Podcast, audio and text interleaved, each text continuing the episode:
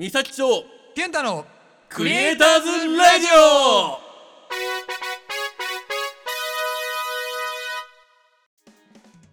皆さんクリクリ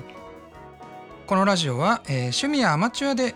クリエイターやアーティストをやっている人たちへ同じくアマチュアである我々がクリエイターならではの愚痴を聞いたり有益な情報を共有したりリスナーと交流したりすることを目指すラジオですはいこんにちは。私、えー不器用貧乏のパーソナリティピュンタでございます。はい先週に引き続きね、えー、三崎地抜きで今日もまた私一人でお送りしております、うん、このペースだとあの三崎地とピュンタのクリエイターズラジオからピュンタのクリエイターズラジオになる日も近いような気がする今日この頃でございます。えー、っとね私また最近最近？今週になってまた別のものにはまりましてなんかね最近はねあの中華アンプにハマってます。なんですかね。また後でちょっと話そうかと思うんですけどまあ要は中華中華製品中国製のアンプですね。安いやつ。それ集めてなんかね今一一度挫折した進出ホームシアター化計画を密かに構想中でございます。そんなのが最近の楽しみのピュンタでございますけれども、えー今日もまた、えーニュースの方、えーお伝えしていければなと思ってます。はいそれでは、え今日のニュース放送していこうかと思うんですけど、えまず一つ目。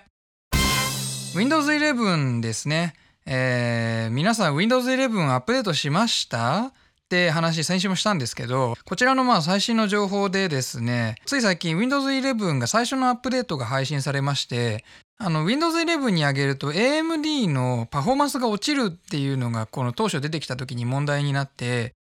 そのパフォーマンス低下の対策としてあのアップデートパッチを出しますって AMD とマイクロソフトが言っててそのアップデートが来たのかと思ったらそのアップデートを当て当てたらさらに劣化したというニュースがありましたね。で、えーまあ、具体的にはね、あの2つあって、え1つは CPU、まあ、要は AMD の CPU に限らずインテルもそうですけど、えー CPU にはキャッシュって言って一時的にその計算結果を保存しておく部分があるんですけどそれが一時キ一時キャッシュ二次キャッシュ三次キャッシュってあるんですけどその3次キャッシュの部分ですね。3次キャッシュの部分、えーにアクセスする速度が Windows 10時代は10ナノセックナノセックなんかうちらはとても理解できない 理解できないというか感知できないようなあの世界ですけどだったのが、えー Windows 11になったら17セックに17ナノセックになったと。で今回アップデートを適用したらなんか最大31.9ナノセックまで増えたって当初から考えたら3倍以上に増えたっていう話らしいです。ただねこれはなんかもともとその Windows 11にした時から遅くなってたのがえーっと改善されてないだけで特に今回アップデートかけたからってひどくなったわけじゃなくて単なる計測誤差だって、えー言ってる話もあるみたいでいやまあ正直のとこよくわかんないみたいです。まあね出たばっかりなんでそんなにきちっとやってるわけじゃないでしょうから。どちらにしても現状はまだ AMD CPU を積んでるパソコンではパフォーマンスが落ちるそうです。で、えーとそれに対してね AMD が、え今アナウンスしてて、えー19日に L3 キャッシュの遅延対策をすると言ってるそうです。でですねもう一つパフォーマンス落ちる原因になってるのが AMD の CPU には、え自動的にね、あの自分の中の一番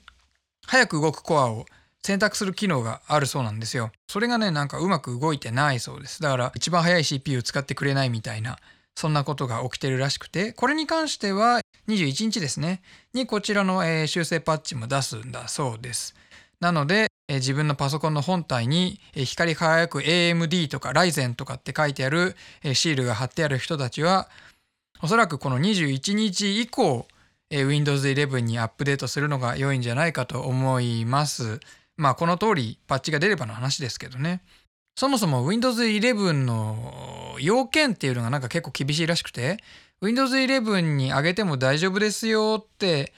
言えるしパソコンはそもそもなんかある程度新しくないとダメらしいんですけど、まあ、私のパソコンは幸いその Windows 11の動作要件を満たしてるらしいんであなたのパソコンは動作要件満たしてますよっていうのは来るん来てるんですけどアップデートしますっていうボタンは出てなくてこれは何でかって言ったら、えーアップデートは新しいし新しいパソコンから順に来るからみたいです。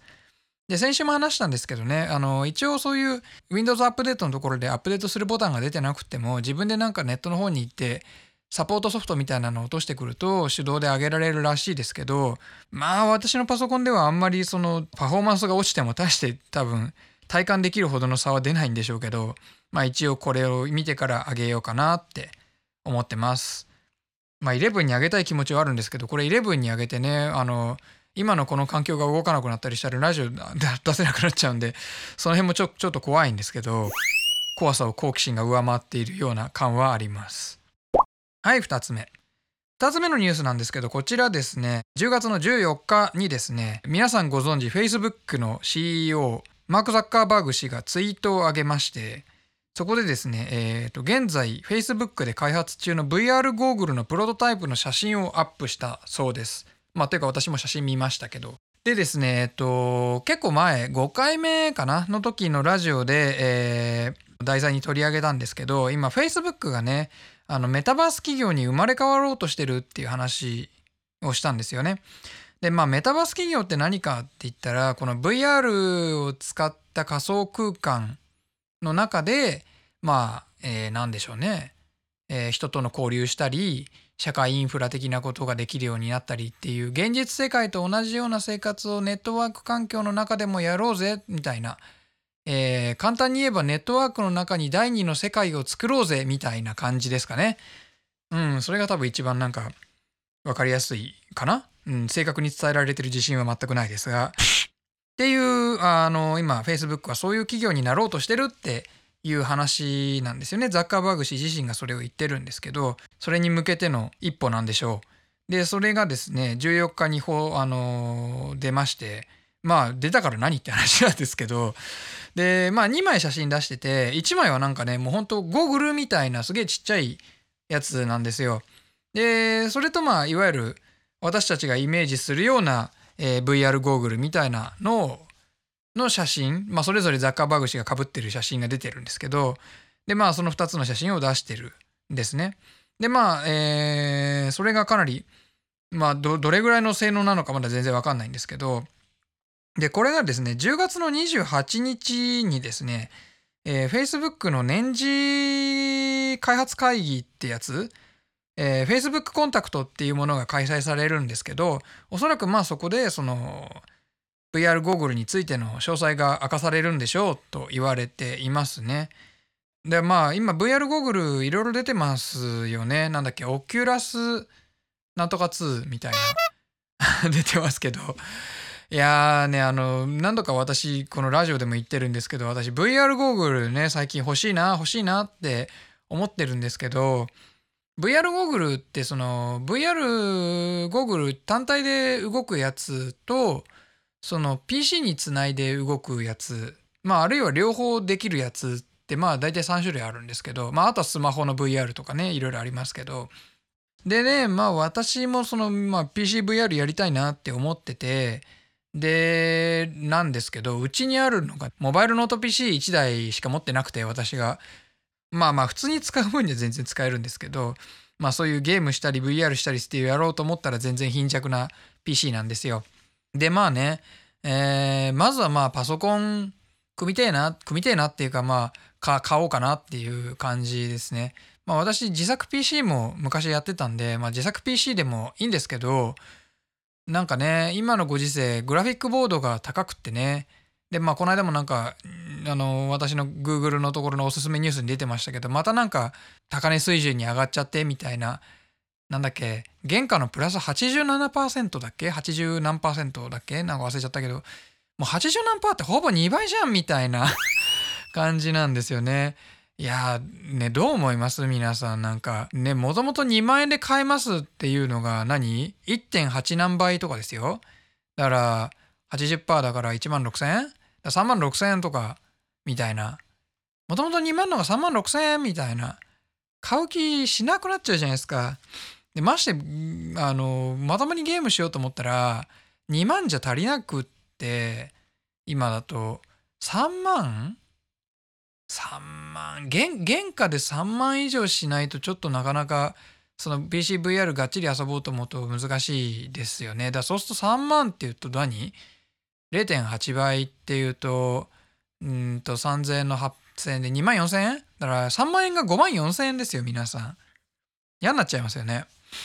ねなんかあのコロナ前とかだと結構10万円であのゲーミング PC 組もうぜみたいなの結構 PC 業界がやっててでまああの実際あの何ですかあの持続化給付金でしたっけ？で皆さん一律10万円もらったじゃないですか。であれ使ってあのゲーム PC 作ろうぜみたいなの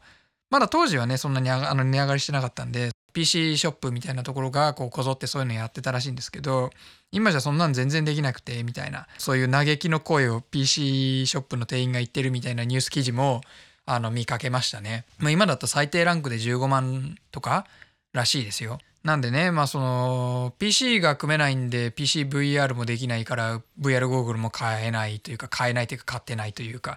ていう感じでまあねまあ先に VR ゴーグル買えばいいんですけどまあやっぱねどうせなら最新の買いたいなとかってこうなんかニョキニョキって欲が出てくるじゃないですか。だからもうこういろいろ揃ってから VR ゴーグル買おうかなって思ってるところです。で関係ない話しましたが次3つ目のニュースですね。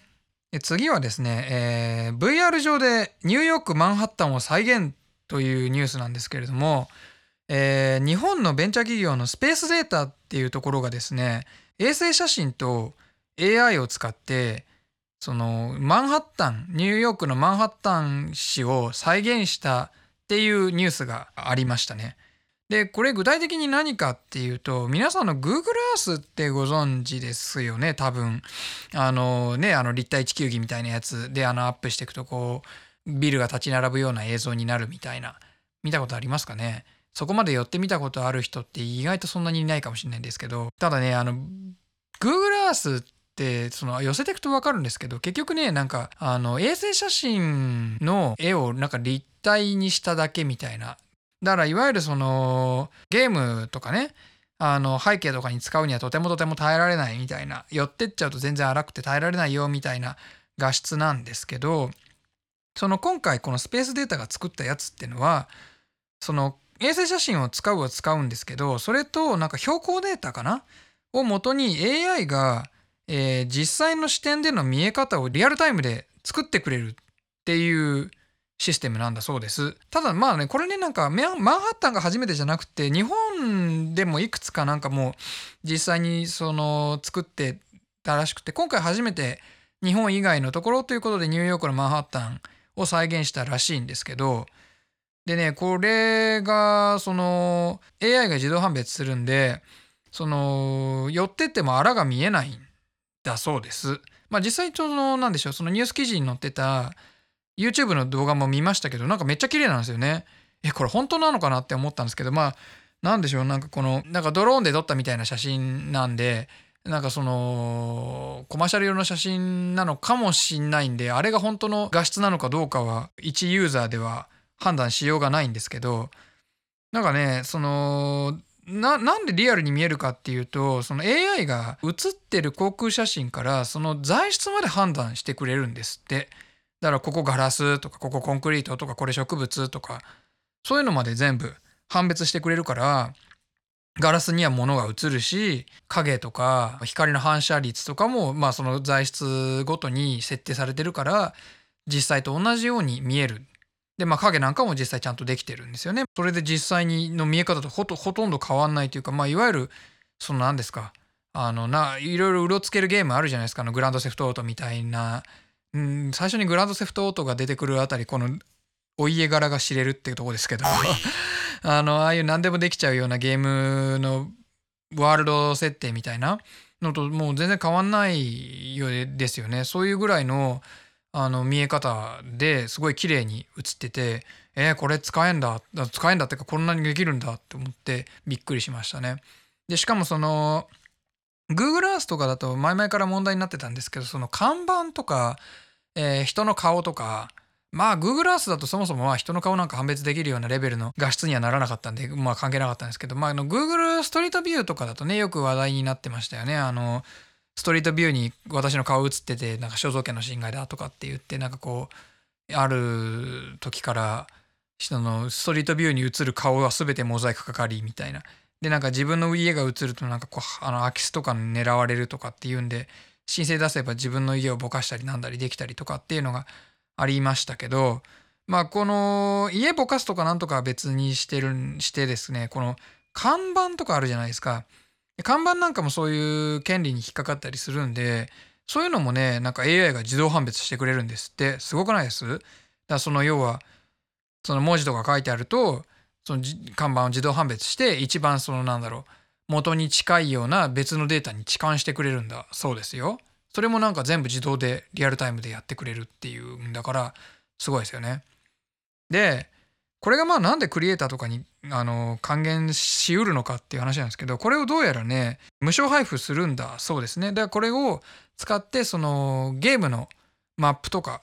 にしたりとかもできるんだそうです。であとはその何ですかあのバーチャル渋谷みたいなねあの VR まあメタバースとか VR 世界のワールドに使ったりとかであとはまあその VTuber とかの人の背景動く背景とかにも多分使えるんでしょうねその全身キャプチャーしてるような人たちはこうマンハッタンの中を実際に歩いてる風なことなんかもできるようになるんでしょうね。だからこれはまあ無償配布っていうことなんででまあ普通の一般ユーザーも使えることになるそうですよ。っていうのがねこう今出てるんですって。でこのスペースデータっていうのはちょっと私もあ面白いなと思って見てましたね。皆さんどうですかね？私はその VR ゴーグル欲しいんで Facebook の、え、やつ気にしてます。で、まあ Windows 11も上げたいんで気にしてます。まあ、所詮ね、あの個人の感性で私が面白いなって思う ニュースを選んできてるんで、まあ皆さんが面白いと思うかどうかはまた別問題ですよね。で、まあニュースはこんなとこなんですけど、まあまあいらない話もつらつらしていこうかなって思ってるんですけど、で、さっき話したんですけど、その中間アンプね、最近ハマっててですね、もうこの辺すげえどうでもいい話なんで聞きたくない人はもう全然、あもうもうこれあれだったらここで聞いちゃっ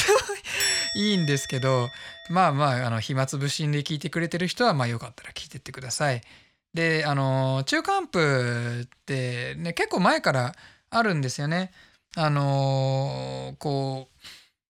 すごい小柄な、まあ、弁当箱サイズみたいなアンプでそうでまあほとんど数千円とかで買えるんですよ。でそういうのをつないでスピーカーとつなぐとこう結構いい音が鳴るそうなんですよ。で、なるそうなんですよって、私まだ買って、買ったんですけど、まだ届かなくてね。えっ、と、今回一応ね、USB デジタルアナログコンバーターの略で USB DAC と言われるものと、あとは普通にその出てきた音を増幅するアンプと、もう一つ、えー、真空管アンプも買いました。なんか真空管アンプって私今まで買ったことなかったんですけど真空管アンプだけ先に来てで真空管アンプはいわゆるプリアンプって言われるものでそれ単体だと音出ないんですよね。そのあくまでもその音声入力があった時にそれをちょっとだけ増幅してそのメインアンプの方につないでメインアンプの方からスピーカーにつないでやっと聞こえるみたいな感じの仕様なんであのそれだけあっても何の役にもその役にも立たない真空管アンプだけ先に届いて真空管を挿してこうコンセント挿してピカーみたいなピカーってほど光らないですね。ボワーっと光ってあ綺麗みたいなあの眺めて、えー、終わってます。うん、悲しいみたいな。ということでくだらない話を散々パラしましたが、えー、今日はこの辺りで、えー、お開きにしようかと思います。えー、次回、えー、次回はですね11月7日、えー、来週はちょっとお休みさせていこうかいただこうかと思ってますんで、えー、11月7日の第1週日曜日ですね、えー、あ最近なんか言ってなかったからあれちゃんと言っとくか、えー、こちらのラジオはですね第1から第3の日曜日に放送しておりますんで第4第5があった場合はお休みしておりますまあ、第4は必ずあるね。第4および第5は休みますって話です。なんで、えー、次回は11月7日の日曜日に、えー、放送いたします。えーこちらのラジオですね、えーアンカーや Google ポッドキャスト、えーレックやスプーン、Spotify やスタンド FM で、えー放送しております。あ、今日クリクリって言ったっけ？言ったかな？まあいいや。えーこれからもねこういう感じで、えークリエイターやアーティストに役立ちそうなニュースというかまあ私が見て面白そうだなって思ったニュースを中心にお届けしつつ皆さんからもしお便りが来ればそんなあのそちらもぜひお届けしていければと思ってますんで、えー皆さん、えお便りお待ちしております。まあね、え私も分かってるんです。あのーいろいろねこう宣伝しなきゃいけないんですけどね。宣伝全然できてないんでね。あの BGM 作りたいとかあのライブもやりたいとかいろいろ思ってるんですけどなんかこういかんせんねこの不器用貧乏の虫が騒いでいろいろなものにあこれ面白そうこれ面白そうとか言ってこのラジオに関係ないものに手を出しては、えー自分で時間を食い潰しているというこう現状がありまして。そんなことしてる間にねあのインスタグラムでもやれとかねブログやれとかって話なんですけど、えそちらもやらなきゃなと思いつつやれてないという現状ですね。え全く、えー自己反省中でございます。えーそんなわけでまた次回も良ければ聞いてください。それではまたシェイ